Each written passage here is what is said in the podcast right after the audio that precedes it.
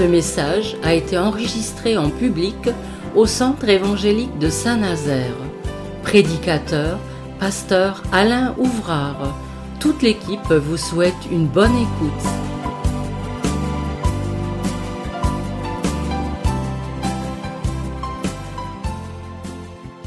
Ouvrir notre Bible, je vous propose trois courtes lectures, mais avant, j'aimerais donner une introduction. Simplement, avant de découvrir euh, le sujet, il y a des croyants, il y a des chrétiens et il y a des disciples. Et c'est sur ce sujet que j'aimerais euh, vous parler ce matin. J'ai à cœur de vous entretenir sur ces trois positionnements, trois positions, croyants ou la croyance. Le chrétien, on pourrait parler de la foi tout simplement, et puis du disciple, qui est une, euh, un poste avancé, nous pourrions dire, et, rapproché. Et imaginons le christianisme s'il n'y avait pas de croyance. Un christianisme s'il n'y avait pas de chrétiens. Alors, euh, les mots sont associés. Et imaginez-vous encore, et peut-être plus que tout le reste, un christianisme sans disciples eh bien je suis tout à fait convaincu que cette salle serait complètement et totalement vide ce matin. Alors c'est vrai qu'il y a là tout un échelonnage, on pourrait dire, du chrétien, du croyant, du chrétien, du disciple. Et j'aimerais justement, eh bien, euh, entraîner notre réflexion, et c'est un encouragement que je voudrais donner à l'Église dans les temps dans lesquels nous vivons aujourd'hui, où il y a une constatation générale, dont je voudrais dire quelques mots maintenant, et de nous amener, comme nous l'avons exprimé à travers nos louanges ce matin et à travers euh, une grande sincérité de nos cœurs, dans ce sentiment que nous avons et que nous voulons être rapprochés du Seigneur, plus près de lui. Et je pense que c'est là où nous voyons le distinguo qu'il y a à faire entre un croyant, entre un chrétien et un disciple. Un disciple, c'est celui qui est au pied du maître, qui vit avec son maître, qui est le plus près possible de son maître, qui garde la parole du maître, qui vit cette parole que le maître lui a donnée, et qui est aussi chargé, eh bien, de communiquer, c'est-à-dire d'engendrer d'autres croyants, d'engendrer des chrétiens, de donner la vie finalement à des gens qui ne le sont pas et qui vont devenir chrétiens, et de pouvoir également, eh bien, d'un disciple devenir un maître pour qu'à son tour il fasse eh bien, tout simplement des disciples. Alors, j'espère que c'est pas trop compliqué, mais on va essayer de voir ça par le détail. Notre réflexion ce matin, eh bien, euh, surtout dans les temps qui portent à la réflexion aujourd'hui, ce sont des temps de désaffection du christianisme, de l'évangile. Ça, vous le savez, je vous l'apprends pas. Des temps de désaffection de la foi, où on s'aperçoit que qu'est-ce que veut dire le mot foi? Qu'est-ce que veut dire, tout simplement, eh bien, être chrétien? Alors disciple, c'est peut-être autre chose. On va marquer les choses tout à l'heure. C'est un, il y a là un désengagement personnel. C'est vrai. Lié à l'individualisme de notre monde. Il y a des temps où les choses étaient différentes dans le christianisme. Peut-être marqué par euh, un radicalisme. D'accord. C'est vrai. Mais euh, c'est le contraire dans notre société que l'on appelle et que les sociologues appellent la postmodernité. Alors, ce sont des choses un petit peu qui sont qui nous dépassent, mais néanmoins nous le vivons tous les jours, tout cela. Et c'est constaté. Et notre réflexion est une réflexion chrétienne sur euh, tout notre environnement, le monde dans lequel nous vivons. C'est la perte aussi du sentiment d'appartenir au corps de Christ, où nous voyons une dispersion des enfants de Dieu un peu partout, papillonnant, picorant de droite et de gauche, etc., etc., ou peut-être n'ayant même plus d'église. Et ça, c'est quelque chose de qui certainement est une grande tristesse. Parce que si nous sommes là ce matin, nous sommes là parce que nous aimons le Seigneur. Euh, nous ne sommes pas là parce que nous nous sommes forcés à venir, j'espère en tous les cas. Mais même, quand bien même j'ai pu entendre, eh bien, euh, quelqu'un me disait très récemment, euh, euh, je suis venu, j'avais vraiment pas envie de venir. Alors il y a la fatigue, il y a toutes sortes de choses, il y a toutes les contingences de la vie et de l'existence. C'est vrai, je n'avais pas envie de venir. Mais la personne est venue me voir en disant, mais heureusement je suis venu parce que j'ai vraiment entendu quelque chose. J'ai reçu de la présence de Dieu quelque chose qui m'a fait du bien, énormément de bien. Et puis le culte, c'est quand même le moment où nous nous retrouvons dans la communion fraternelle. Et ça, c'est à entretenir. Et puis, il y a le repas de Sainte Seine. Vous savez que c'est le renouvellement de notre vie, le repas de Sainte Seine, de notre foi. Et que là, nous pouvons dire, eh bien, celui qui, qui mange de ce pain, c'est Jésus qui le dit, et, et qui, prend, qui prend la coupe, a la vie en lui-même. Il a la vie éternelle. Alors, c'est vrai que tout cela, ça nous porte à réfléchir. Et puis, je pense aussi, c'est que l'Église, c'est quand même l'unité. C'est vrai. Alors, nous sommes dans les temps où il y a une grande ouverture. Une ouverture qui est dans un sens très favorable. Parce que, au lieu de se critiquer et de se faire la guerre entre nous, alors que nous avons des, bases communes, hein, la repentance, la, la conversion à Jésus-Christ, la nouvelle naissance, voire même le baptême du Saint-Esprit, alors on arrête avec tout cela. Mais c'est l'unité, et il y a aussi ses inconvénients, naturellement. Mais je pense que lorsque nous sommes dans une église où il y a une culture d'église, restons fidèles à la famille. Ça, c'est important. Vous comprenez ce que je parle en tant que famille. L'unité où chacun contribue au fonctionnement de l'ensemble. Mais ça, c'est pas moi qui l'ai inventé. C'est Jésus qui nous en parle dans la prière sacerdotale, Jean chapitre 17, et c'est Paul qui en parle savamment et, longuement à travers ses épîtres.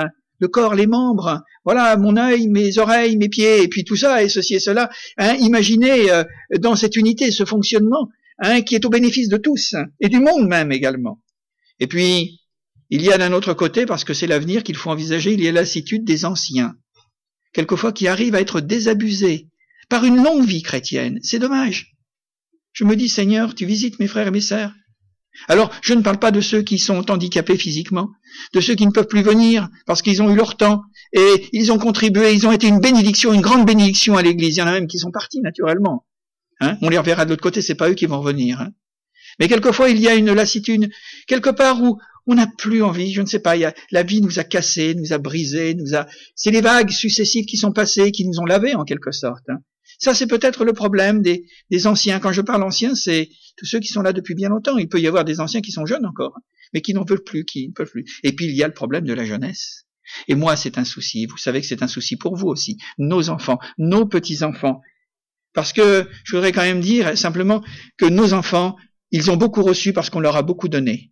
Mais maintenant, est-ce qu'ils vont être capables de donner ce qu'ils ont reçu? Et ça, c'est un sujet de tristesse et de prière. Moi, quelquefois, ça me, ça me fait du mal. Parce que je me dis, mais voilà. Alors bien sûr, on ne va pas leur demander d'être comme nous, parce que nous, nous sommes peut-être d'une autre génération. Nous avons connu des choses qu'ils ne connaîtront pas. Et nous, on connaîtra peut-être différemment les choses dans ce qui nous reste à vivre. Mais je me dis, quand on a beaucoup reçu, on a beaucoup à donner. Hein. Alors on va faire les, les trois lectures. Et on le fera en deux parties parce que il y a matière à réflexion, mais c'est quand même un sujet important. Dans l'épître aux Galates, ça va être des petites phrases, hein, vous allez voir, ça va pas être des grandes lectures. Dans l'épître aux Galates, au chapitre 6 et au verset 5, il est dit cette parole.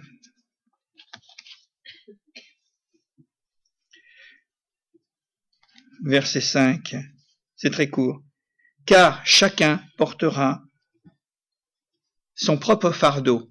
Dans d'autres versions, c'est chacun portera sa propre charge. D'accord? Hein? Mais dans d'autres versions, c'est son propre fardeau.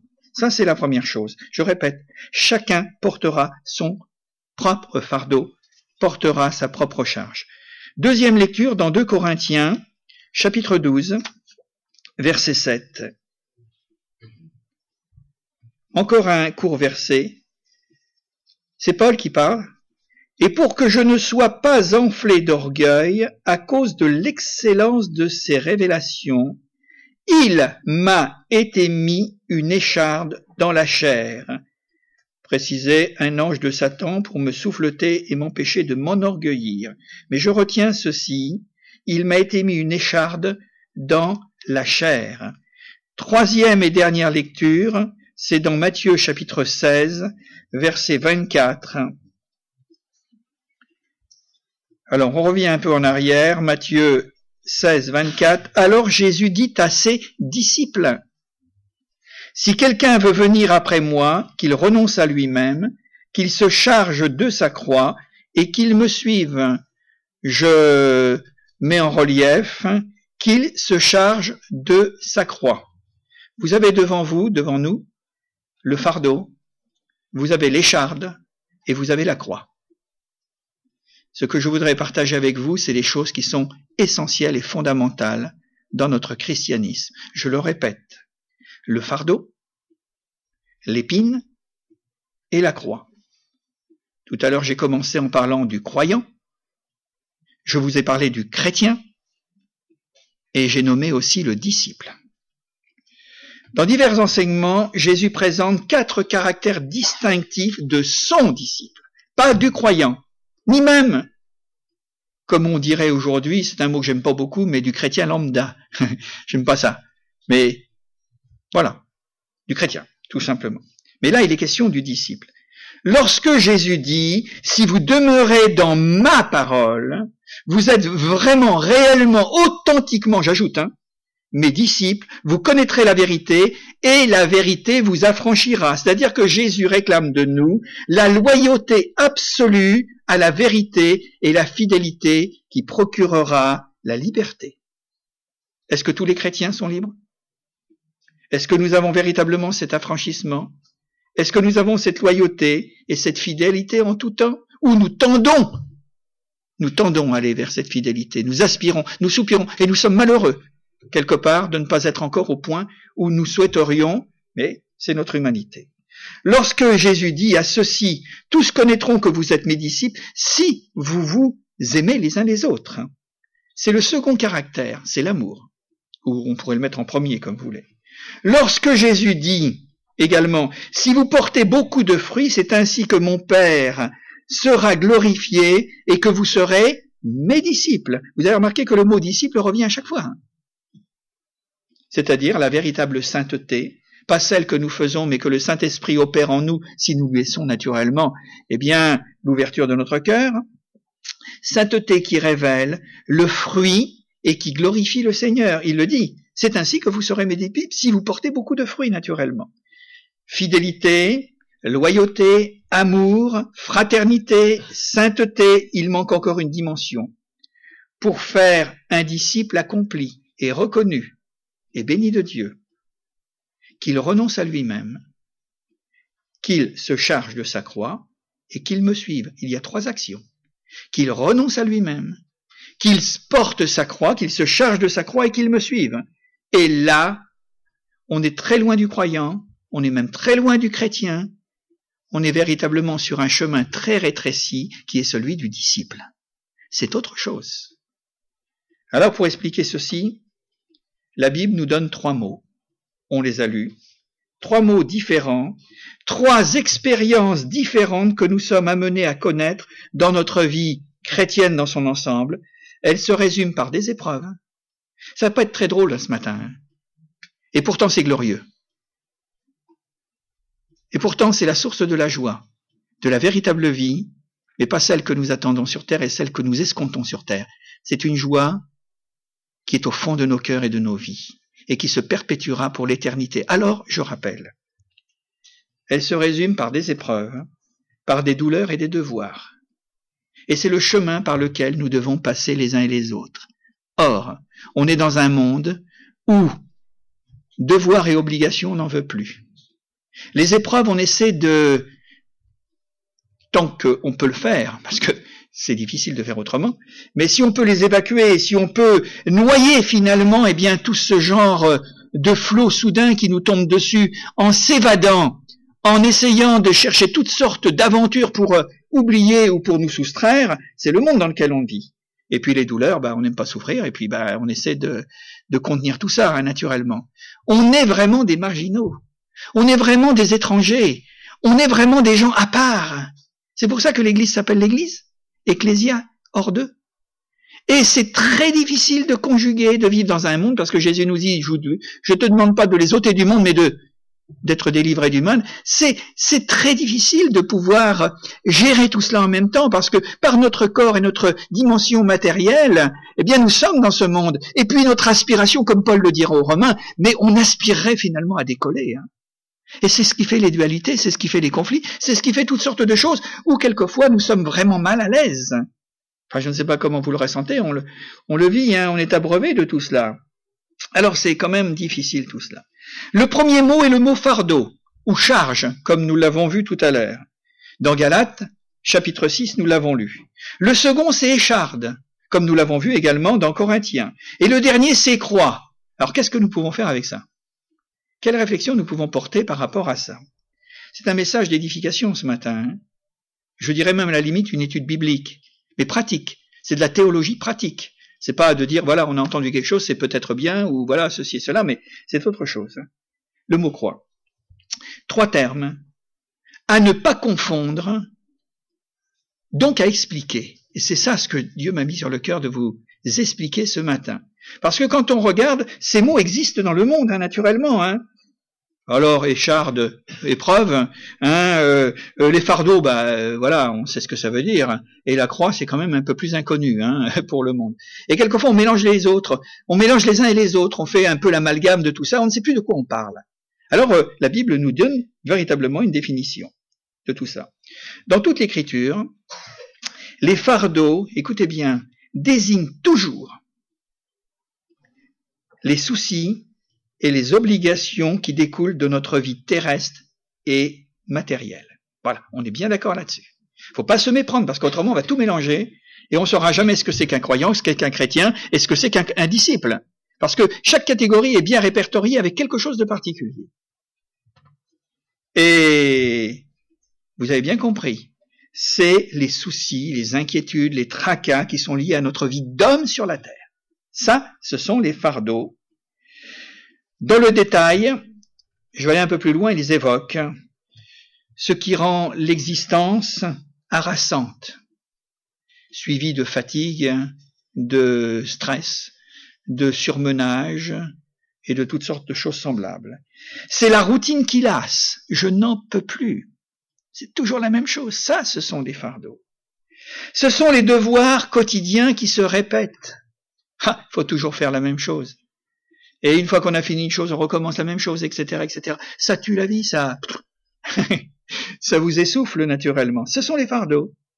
C'est la monotonie de la vie qui épuise. Il y a des choses qui sont épuisantes dans cette vie, hein, dans notre vie. Noël sera toujours les mêmes Noëls, Pâques sera toujours la même chose, les visites à la famille, et ceci et cela, et puis les choses qui nous enthousiasment et les choses qui nous, véritablement, c'est ça, c'est, on n'en peut plus, hein.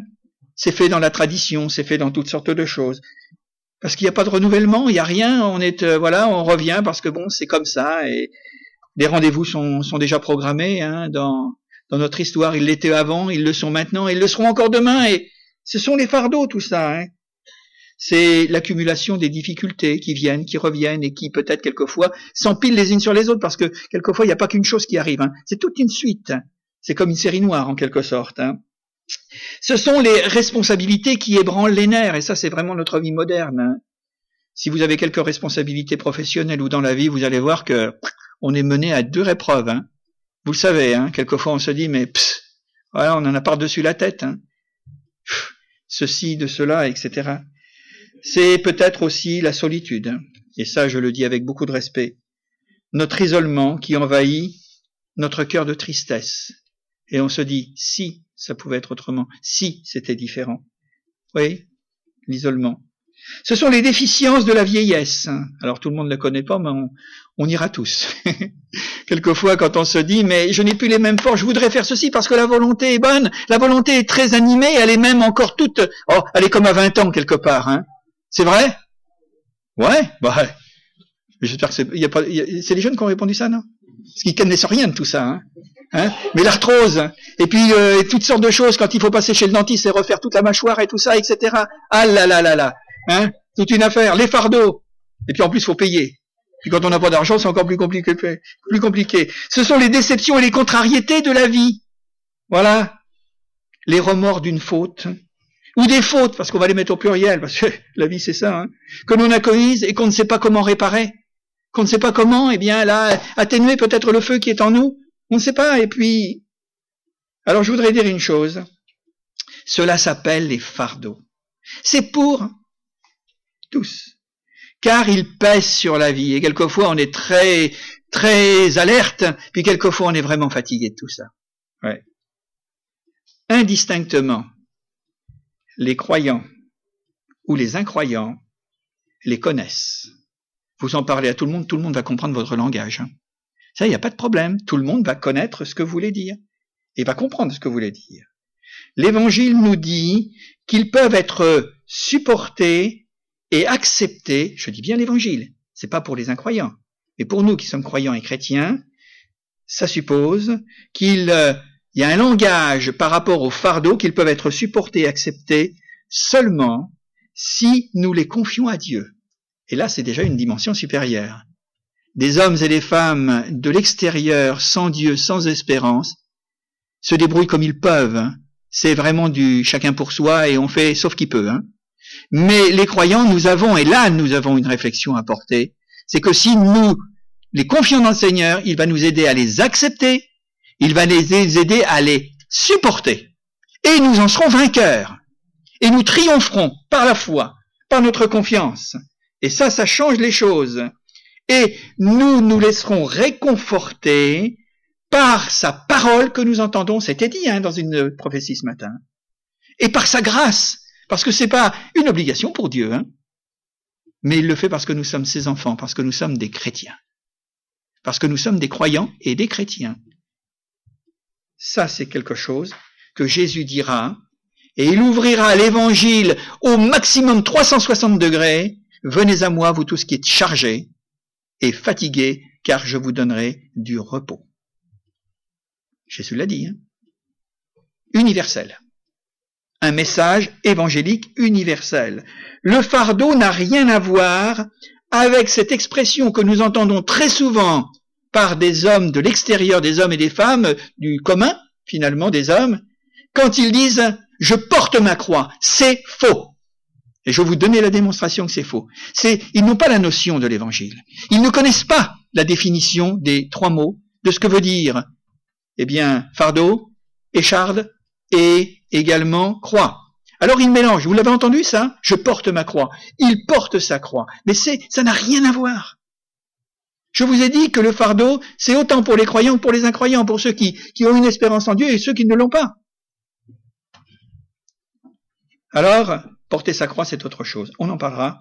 La prochaine fois, d'ailleurs, on essaiera de donner du détail. Vous allez voir que ça va beaucoup plus loin qu'on le pense.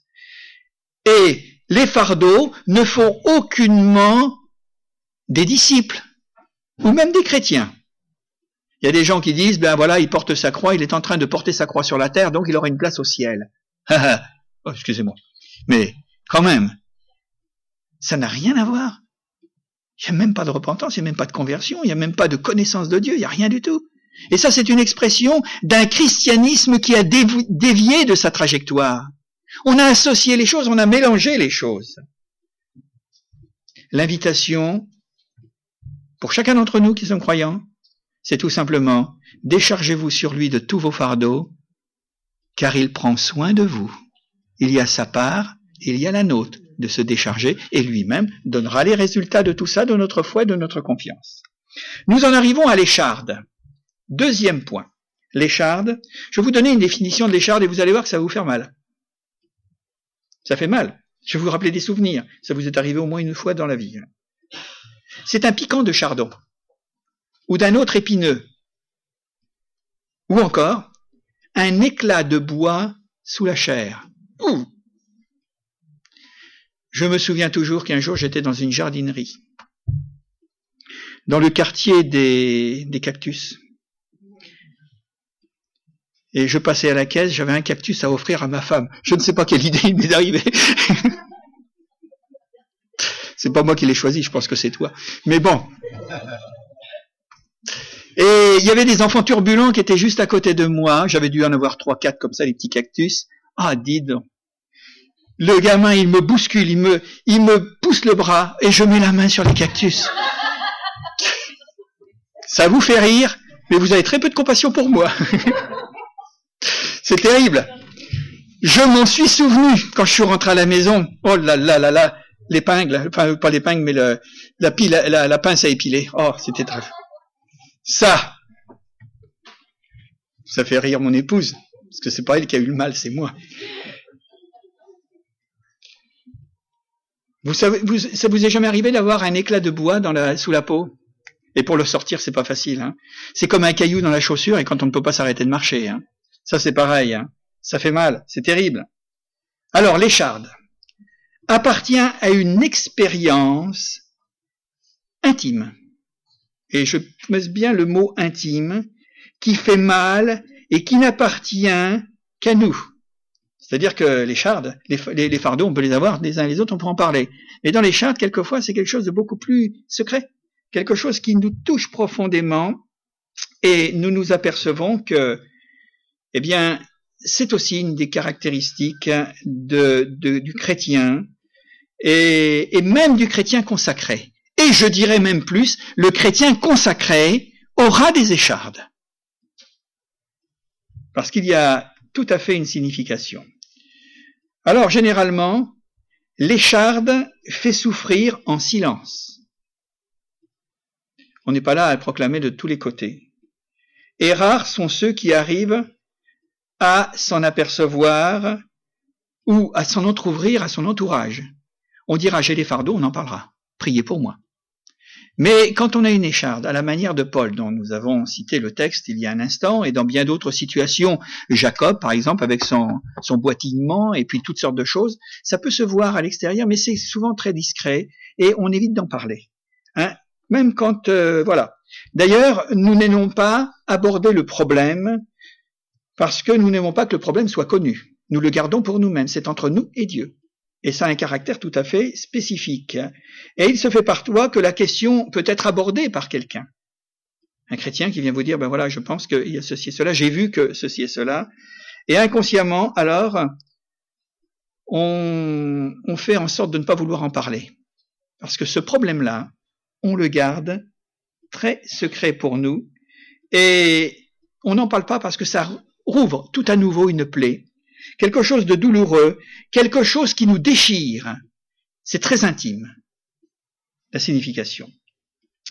Alors, qu'est-ce que peut bien être une écharde? On va aussi l'expliquer, l'expliciter par la parole. C'est une infirmité. On peut dire cela comme cela. On va prendre un terme général, une infirmité qui peut nous toucher dans nos corps. Aiguë, chronique, dans nos âmes. Là, c'est beaucoup plus secret au niveau de nos âmes, qui nous humilie. Ça nous humilie.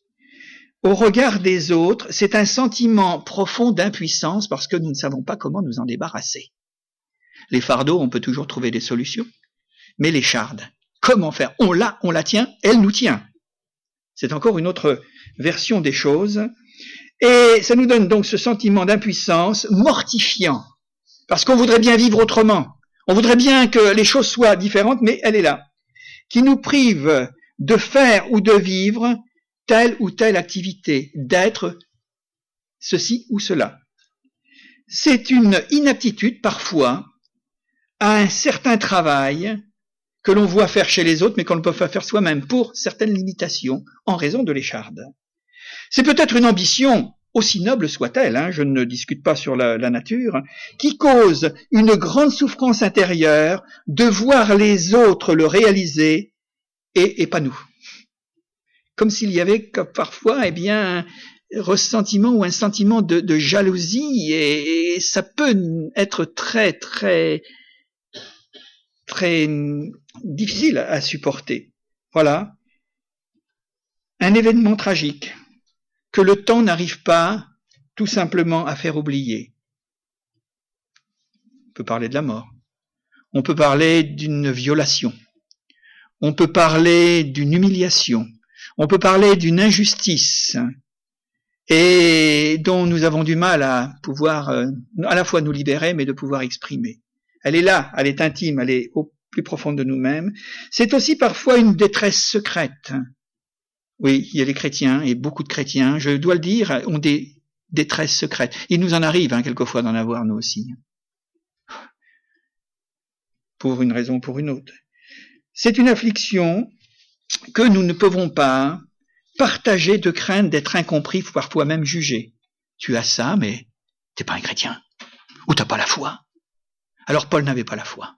Et Paul n'était pas un chrétien, encore moins un disciple. Et on se demande s'il avait même été choisi par le Seigneur. Parce que s'il y avait quelqu'un qui avait une écharpe, c'était bien lui. Hein. Voire même quelquefois d'éprouver de la honte. et de farouchement dissimuler finalement au regard de nos proches et au regard de ceux qui nous connaissent le fardeau et l'écharde. Vous voyez un petit peu la différence? Moi j'ai puisé un peu dans la parole de Dieu pour savoir un petit peu comment ça se situait tout ça. Ce sont des mots, mais des mots qui ont un sens. Et de ne pas intervertir le sens des uns et des autres et de les mélanger parce que ça n'a plus rien à voir. Ce sont ce que nous pourrions appeler les épines de la vie. Je sais pas où nous avons marché, mais c'est comme ça. Et quelquefois, ça n'a aucune, aucune raison de nous culpabiliser. Et pourtant, nous nous culpabilisons. Parce que c'est la nature humaine, tout simplement. C'est parfois un petit rien qui est capable de gangréner toute l'existence et même de l'arrêter. Et je pense qu'il y a parfois des fardeaux que les chrétiens supportent et portent. Il y a parfois aussi des échardes qui quelquefois ont coupé le, l'élan, l'ardeur, la ferveur d'un enfant de Dieu. L'écharde. Heureusement que Paul s'est pas arrêté à ce qu'il avait. Hein. Et vous savez, quand il nous a dit qu'il a prié trois fois, combien de fois il a pleuré? Combien de fois il a pleuré, Paul? Et quelquefois ça fait pleurer ça aussi. On remarquera que l'apôtre parle de son, de son écharde. Il ne dira pas ce que c'est. Et c'est bien le mystère. Et j'ai regardé dans les commentateurs, on ne sait pas ce que c'est son écharde. Est-ce que parce qu'il était célibataire? Je crois pas, parce que bon, il avait l'air de se dire, euh, moi célibat, euh, c'est bien, hein? Et dans le but justement de, cette liberté pour l'Évangile. Euh, est-ce que c'était ses yeux à ce moment-là? Parce que quand on voit dans Galade, il nous a dit, mais les Galades l'ont tellement accueilli avec amour, il me dit, mais vous seriez arraché les yeux pour me les donner? Est-ce que c'était un problème de cécité? Certains ont dit, et c'est vrai que ça peut être plausible, quand il était trois jours et trois nuits, là, dans cette, euh, au moment de sa conversion, il paraît que ce choc, cette lumière et cette révélation étaient si forte qu'il en a été totalement et complètement affecté dans son être psychique, et que certains ont dit, mais il faisait des crises d'épilepsie. ah oui, on va loin, hein. Mais bon, on ne sait rien je dirais rien. Enfin, je vous ai déjà tout dit. eh oui.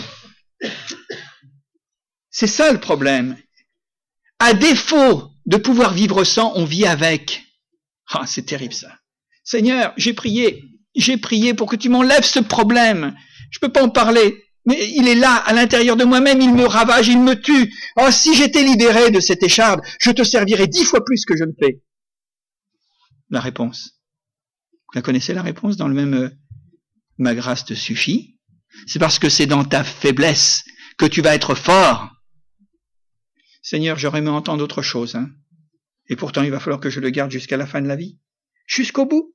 Parce que Paul n'a pas été forcément délivré. Trois fois, j'ai prié le Seigneur. Et il m'a dit, mais tu gardes, tu, tu restes avec ça. Afin que je ne m'enorgueillisse pas. Ah, les hommes qui reçoivent des dons, des talents et qui deviennent renommés, qui sont populaires, qui sont applaudis même dans le cœur du christianisme. Alors attention, ils sont en danger. Hein. Mais Paul, lui était bien gardé, hein. il était dans sa prison, hein. mais prison euh, sans barreaux là. Hein. C'était. Alors, Paul nous montre l'exemple et il n'y a pas de solution à son problème. Il n'y en a qu'une, c'est l'accepter par la puissance de la grâce de Dieu qui agit, qui agissait en lui comme elle agit également en nous et continuer à vivre autant que normalement nous est possible. Et il dira à un moment donné, conclusion, c'est quand je suis faible que je suis fort. Si j'étais fort, ben, je ferais pas tout ce que je fais, parce que je courrais de droite et de gauche. Eh oui. Faible, alors je suis fort. La signification et le but de nos échardes nous apparaissent jamais sur le moment. Il y a bien quelque chose qui nous gêne à un moment donné. Puis on s'aperçoit que dans la durée, c'est toujours là. Et c'est encore là. Et quelquefois, ça s'amplifie. Et ça devient véritablement un problème majeur, un problème numéro un mais nous le comprenons que par la suite. Et je me dis les échardes, est-ce qu'elles ne seraient pas permises par Dieu? C'est la volonté permissive de Dieu pour nous préserver. Je pourrais dire que c'est la volonté préservatrice de Dieu pour chacun d'entre nous. Les pasteurs le connaissent, ça. Hein. on a, on est quand même attaché. On a quand même quelquefois un, fil ou une ficelle à la jambe. Hein. Et quelquefois on se dit, Seigneur, tu sais, hein, ça serait autrement, ça serait mieux. Hein. Ça peut être d'une manière ou d'une autre.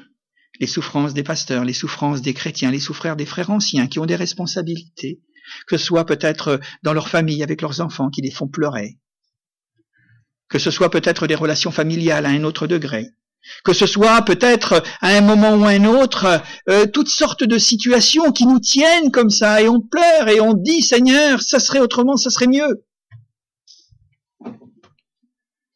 On en arrive maintenant, première partie de ce qui sera, suivi la prochaine fois, on en arrive maintenant à la dernière étape, c'est la croix.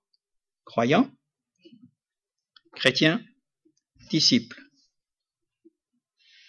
Nous avons les fardeaux, nous avons les échardes, et nous avons maintenant la croix. La croix, c'est la mort. Je préfère vous le dire tout de suite parce qu'il ne faut pas faire d'illusions. Hein. La croix, c'est la mort. La croix, c'est mourir. Mais derrière la mort, il y a la vie. Il y a la vie. Les, gens, dans la généralité, envisagent euh, la croix comme si elle était constituée de tous les harassements dont nous avons parlé tout à l'heure, du travail et des soucis quotidiens, des difficultés, des tristesses et des maladies. Voilà. Ça, c'est la généralité de la conception que nous pouvons avoir. La différence entre les fardeaux, les échardes et la croix, c'est que les deux premiers sont universels, je vous l'ai souligné tout à l'heure, et inévitables. Qui n'a pas des fardeaux dans sa vie Et qui n'aura pas, parce qu'il est chrétien, une écharde dans sa vie Bon, d'accord. Tandis que la croix, et écoutez bien, peut être évité et la porte qui le veut. Si moi je ne veux pas de la croix en, tant que chrétien, je peux dire Seigneur, moi la croix, je la rejette. Comprenez ce que ça veut dire? Jésus a eu une tentation de dernier instant à ne pas monter sur la croix. Vous vous souvenez, Gethsemane? Et il y a beaucoup d'exemples dans la Bible des hommes qui ont échoué parce qu'ils n'ont pas voulu porter la croix. Ah, ils avaient des échardes. Ils avaient des fardeaux comme le tout le commun des mortels. Mais la croix, ça, c'était quelque chose qui était insurmontable. Alors, je le répète, on peut l'éviter et on peut passer outre tout simplement parce que c'est une question de volonté personnelle. C'est un choix. Si nous sommes tout à fait conscients de notre positionnement, de notre privilège, de notre salut, de la grâce qui nous a été faite, alors la croix, elle est ouverte. On peut passer à côté, on peut passer en dessous, on peut passer derrière, on peut la contourner, de près ou de loin, mais on peut passer à côté, tout simplement. Il existe beaucoup de chrétiens, des enfants de Dieu, dirons-nous, qui ne connaîtront jamais, qui ne connaissent jamais finalement la croix, parce qu'ils ont toute leur vie réussi, on peut dire ça comme ça, à la contourner, à en faire le tour, pour ne pas la prendre lorsqu'elle s'est présentée à eux. Et là, ça nous fait rentrer dans une autre dimension. Il y a trois catégories de chrétiens. Je parle de chrétiens. Il y a le chrétien charnel, il y a le chrétien psychique, et il y a le chrétien spirituel. Le chrétien spirituel, lui, il fera pas, il peut pas faire autrement. Il sera chrétien. Il aura une vie chrétienne. Il pourra confesser Jésus. Mais la croix, c'est autre chose c'est une autre dimension naturellement.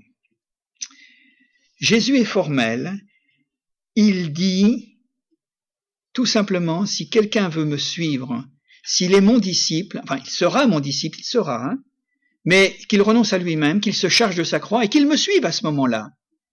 À ce moment-là, Jésus ne parle pas à des chrétiens, il parle à ses disciples. Vous avez remarqué, il dit à ses disciples qu'il se charge de sa croix. C'est bien le disciple. Nous allons regarder quelques instants l'exemple de Jésus, parce qu'il est quand même notre modèle et c'est lui qui a été jusqu'au bout. Hein. Si quelquefois nous nous faisons marche arrière. Ces fardeaux, Jésus a eu des fardeaux. On pourrait les expliquer de cette manière. Il ne faisait pas exception. Si pour les jeunes, la soumission à ses parents est quelque chose de difficile, Jésus a eu des parents. Ouais, et leur a obéi. Peut-être un fardeau. Le travail de charpentier, ça pouvait être aussi un souci pour Jésus toutes ces vicissitudes de l'existence pour euh, assumer, eh bien, tout simplement, eh bien, la nécessité nutritionnelle, fallait manger. Et à l'époque, c'était autre chose. Hein. La pauvreté du foyer, chez Joseph et Marie, ça pouvait être aussi, eh bien, un fardeau pour Jésus. Ses fatigues, puisqu'il nous est présenté qu'il a eu faim, il a eu soif, et ceci et cela. Les fardeaux de Jésus, ça a été le mépris, la moquerie, les insultes. Ça, ça pouvait être quelque chose qui pouvait être constitué en fardeau. Jésus savait ce que c'était que l'écharde. Parce qu'il en parle, c'est la dimension supérieure. Et on peut imaginer par sa nature même, la nature finalement exempte de péché, parce que Jésus est saint, il est juste, il est exempt du péché, ce que pouvait exercer sur lui la pression du monde, la méchanceté, la haine, l'ignominie jusqu'à la croix du calvaire, ce dédain, cette inimitié du monde à son égard, un monde qui était corrompu, l'horreur du monde qu'il voyait à chaque pas parce que Jésus avait des yeux. Ça, c'était son écharde. De voir des gens qui se vautraient dans la boue dans toutes sortes de choses, ça, ça pouvait être son écharde. Une écharde permanente devait être certainement en premier lieu la douleur que lui causait l'absence de son Père céleste, parce que Jésus venait d'en haut. Et là, il était descendu dans l'enfer des hommes, de cette terre, de cette planète. Et cette communion, d'ailleurs, il le dira, mais pourquoi, pourquoi m'as-tu abandonné à la croix du calvaire? Écharde, ô combien, surtout dans le dernier instant. Cette écharde a disparu qu'au moment où Jésus s'est livré à la croix. C'est au moment où il est à la croix que c'était plus un problème. Tout est accompli. Je remets mon esprit entre tes mains. Voilà, tout simplement.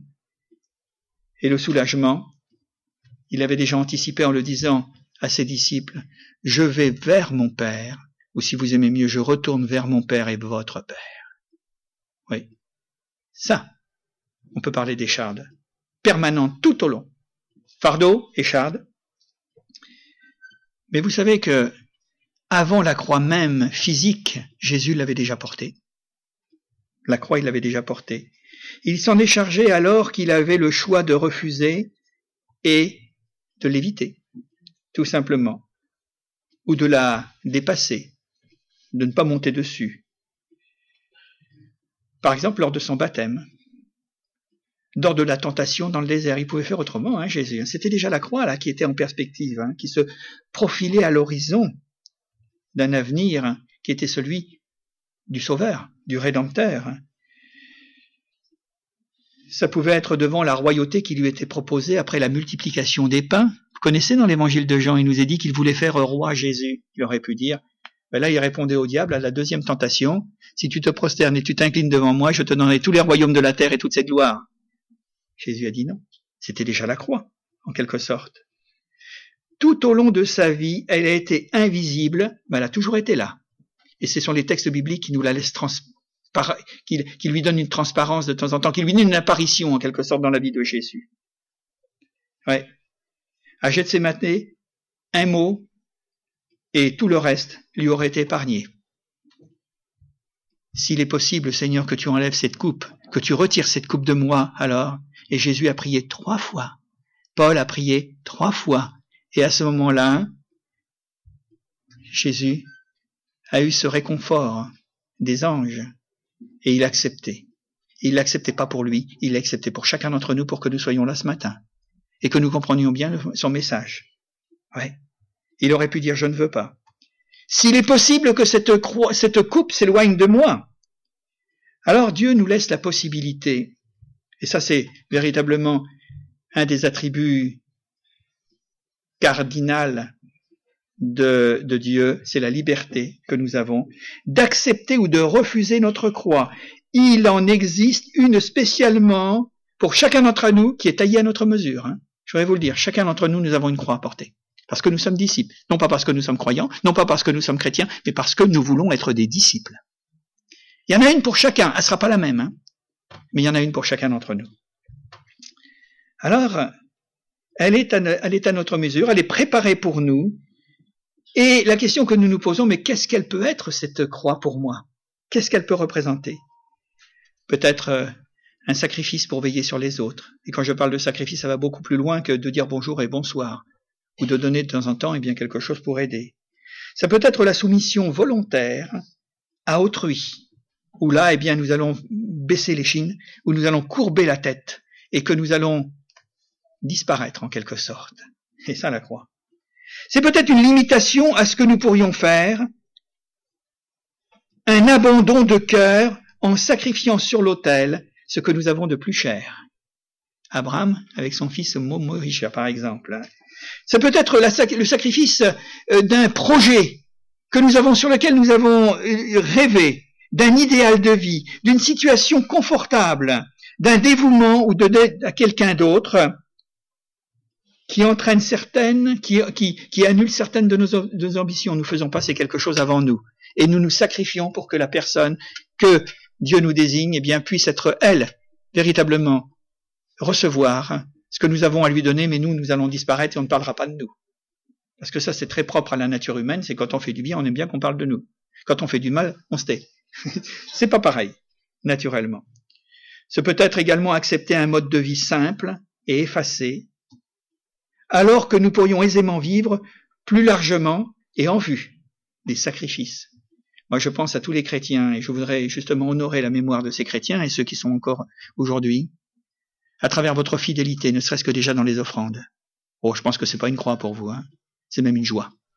Mais je pense à ceux qui laissent tout, qui abandonnent leur travail, qui vont laisser une situation pour répondre à l'appel de Dieu, qui vont partir en mission, qui vont faire ceci, qui vont faire cela.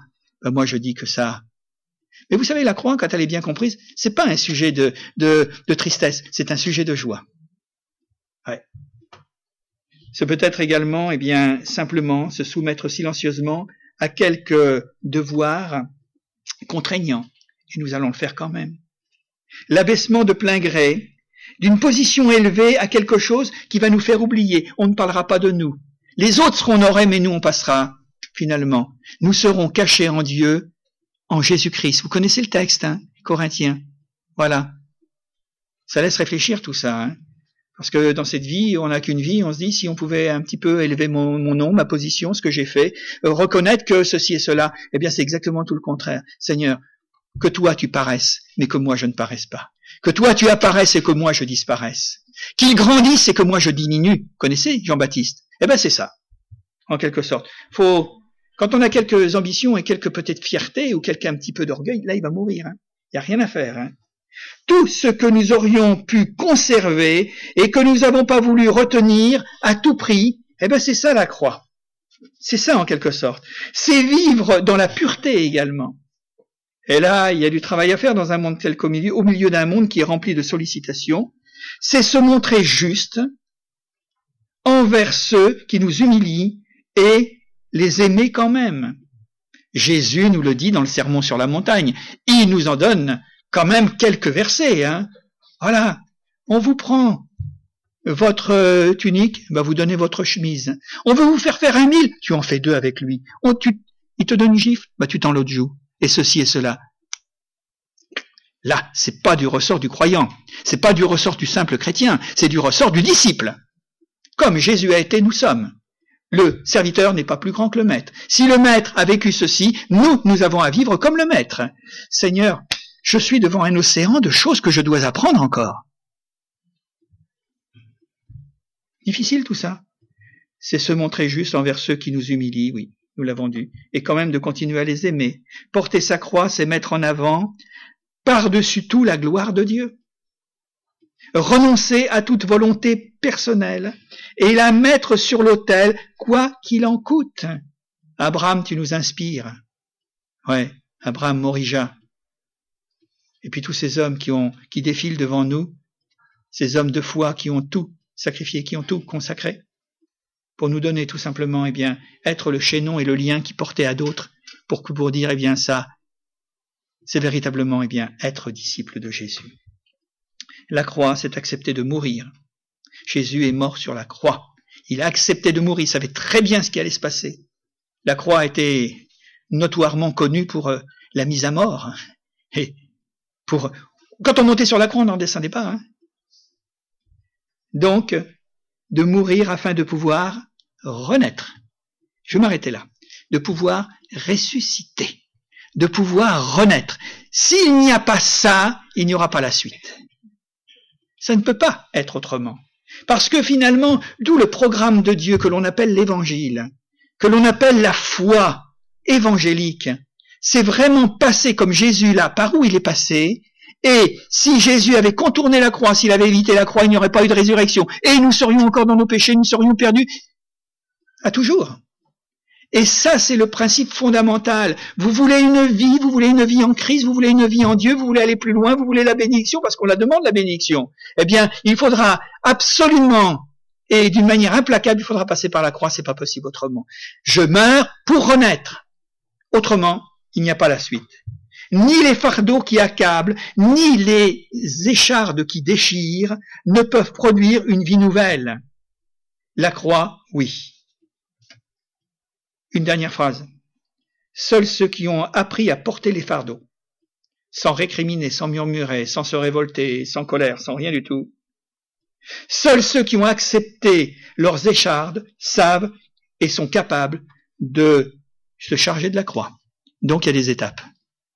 Et vous savez, ces étapes, elles sont enseignées quand Jésus nous dit ne vous inquiétez pas. Les fardeaux, les soucis, les tracas, c'est déjà un acte de foi. Ensuite, je m'aperçois que dans ma vie, il y a une écharde, quelque chose qui me blesse. Je ne peux pas en parler, je ne peux en parler qu'au Seigneur, je l'ai prié, il l'a laissé. Alors après, j'ai appris tout simplement à l'accepter. Je me suis courbé, je me suis imposé de dire, eh bien, ma vie sera comme ça, elle ne sera pas autrement, mais Dieu, par sa grâce, me donnera la force nécessaire. Et après, une fois que j'ai passé la première étape, la deuxième étape, qu'est-ce que je vois arriver? C'est la croix. Et là, je dis non, Seigneur, c'est trop pour moi. Je peux pas. Je ne peux pas. Et le Seigneur nous dit, écoute. Et là, il va nous travailler. C'est pour ça que Dieu est patient, il est miséricordieux. La sanctification, la régénération. Quelquefois, on voudrait tout avoir d'une manière magique, comme une baguette, vous savez, d'une fée, là, comme ça. Pop, ça y est, je suis transformé. Je m'endors le soir, je suis mauvais. Le lendemain, je suis un ange. Bon, alors ça, faut peut-être pas trop compter là-dessus. Hein. Mais une chose qui est certaine, c'est que le Seigneur, à un moment donné, il va dire, regarde, tu vois en face de toi maintenant. Tu as passé la première étape, tu as été vainqueur. Tu as passé la deuxième étape, tu as été vainqueur. Maintenant, il reste encore une chose, c'est la croix. Et là, ça me fait horreur. Je me dis, Seigneur, non, non, je, peut-être à droite, peut-être à gauche. Le Seigneur nous dit, c'est tout droit. Et là, le Seigneur nous dit, je serai avec toi dans cela. C'est l'ultime passage. Je serai avec toi et tu vas voir que tu vas être vainqueur c'est le triomphe de la résurrection. C'est le triomphe de la nouvelle naissance. C'est le triomphe de la, de la renaissance. Et là, nous rentrons dans une autre dimension. Je ne suis pas seulement un croyant, je ne suis pas seulement un chrétien, je suis un disciple. Je suis un disciple du Seigneur.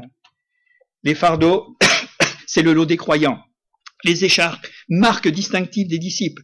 Mais la croix, c'est l'emblème suprême d'un disciple que Dieu nous bénisse ce matin. Que Dieu nous fasse grâce. Que Dieu nous aide parce qu'il nous a remis en perspective dans une église qui se délite. Un christianisme, excusez-moi. Un christianisme qui se délite. On ne sait plus, on mélange les mots, on confond les choses et on attribue des choses finalement qui n'ont aucun sens. Aucun sens, qui n'ont plus de signification. Et je pense que c'est quand même quelque chose à rappeler pour notre jeunesse qui arrive. C'est que si les prédécesseurs, leurs prédécesseurs que nous sommes, et nous avons eu des prédécesseurs, sont passés par la croix, eh bien il faut que nos jeunes se lèvent et qu'ils passent aussi, qu'ils comprennent qu'ils auront des fardeaux, qu'ils auront des échardes, et qu'ils passeront par la croix, mais ils seront vivants. Ils seront vivants pour cette, cette vie présente, mais ils seront vivants pour l'éternité. C'est la vie, hein. Alors la croix, que Dieu nous bénisse. Seigneur, accorde-nous ta grâce, on va prier quelques instants, et on verra la suite. Je vais aller beaucoup plus loin dans la croix, une des prochaines fois. Merci, que Dieu nous bénisse les uns et les autres. Seigneur, nous voulons te rendre grâce et te remercier, parce qu'il y a un sens à donner aux choses. Oui, le christianisme, c'est pas seulement de faire nos devoirs religieux, de nous soumettre à ceci et cela. C'est quelque chose de glorieux. C'est quelque chose de merveilleux. C'est quelque chose de grand. C'est quelque chose qui ne trouve pas ses mots dans le langage humain. Parce qu'en effet, Seigneur, c'est véritablement la victoire de la vie sur la mort. Et cette victoire, Seigneur, eh bien, c'est pas de la théorie. Elle se passe dans ma propre vie. Elle se passe au fond de mon propre cœur. Elle se fait dans ma conscience. Elle se fait, Seigneur, dans mon âme. Et Seigneur, je te rends grâce et je te remercie parce que tu l'as dit à tes disciples. Si quelqu'un, en effet, veut me suivre, eh bien qu'il renonce à lui-même, qu'il se charge de sa croix.